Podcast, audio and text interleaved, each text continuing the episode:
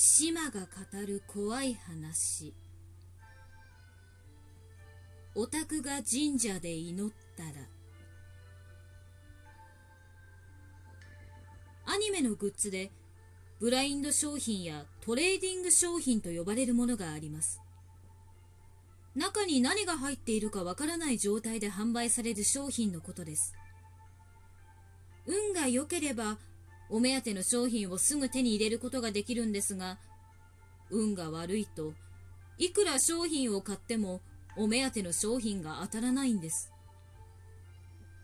目当ての商品を自分で引き当てることをオタク用語で地引きと言うんですが私はこの地引きが全くできないんです。思い返してみたところなんと5年も地引きできていませんでした。そんな私にはよく行動を共にする親友がいるんです。この親友ですがグッズを購入するとなぜか私が好きなキャラのグッズをほぼ100%の確率で引き当てるんです。私はいつもそのグッズを親友からもらっていました。それ以外だと交換で手に入れていました。イベント会場だとトレーディングスペースと呼ばれるスペースが設けられることがありましてそこであの私 A 君のグッズ持ってるんですけど B 君のグッズと交換してもらえませんか？と他の来場者に声をかけてグッズを交換してもらうんですね。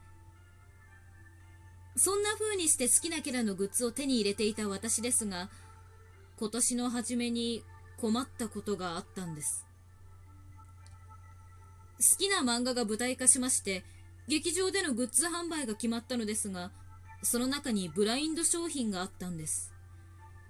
私が好きなキャラは作中1、2を争う人気キャラだったので交換が決まる確率はかなり低い。しかも今回は一人で舞台を見に行くことになっていたので頼りの親友もいない。好きなキャラのグッズを自引きするしかない状況だったんです。しかし先ほどもお伝えした通り、私は5年近く地引きができていません。思い悩んだ結果、神頼みをすることにしたんです。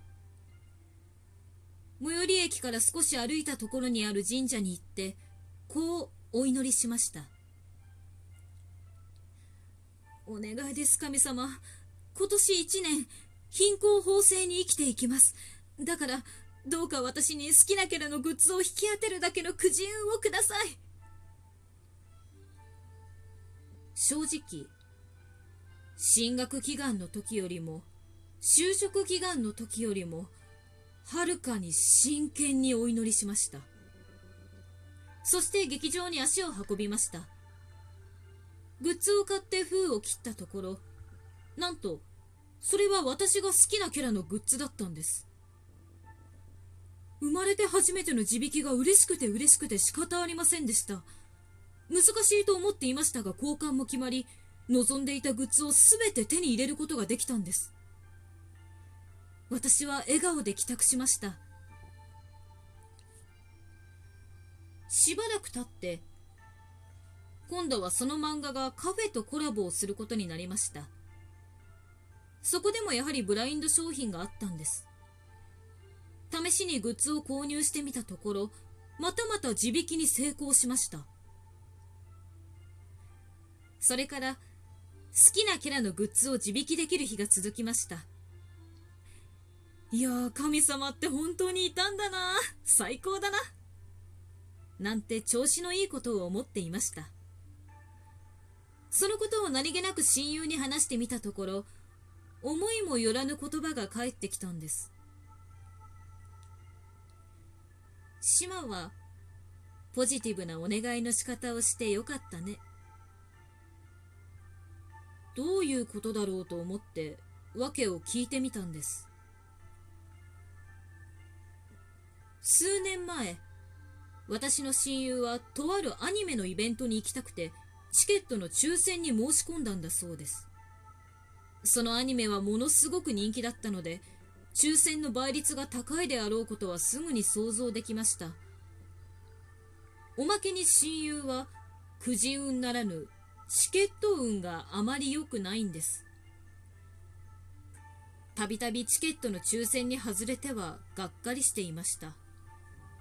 でも今回は絶対に外れたくない。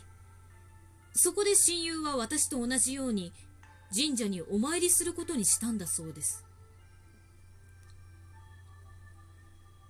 お願いです神様。少しの病気や怪我だったら我慢します。だから私にチケットを用意してください。結果親友にしては珍しくチケットが当たりました。とてもいい席です。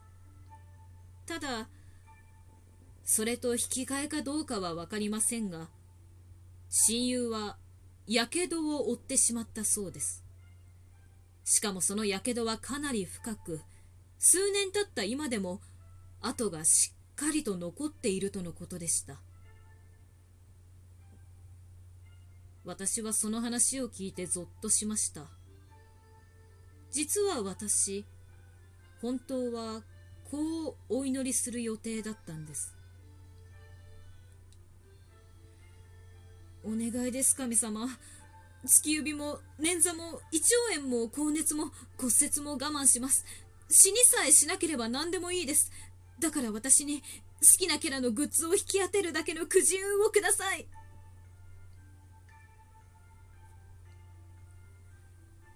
私はお祈りする直前。いやでも万が一ってこともあるよな。そう思ってとっさにお祈りの仕方を変えたんです。あの時お祈りの仕方を変えていなかったら私は今頃どうなっていたのでしょうか。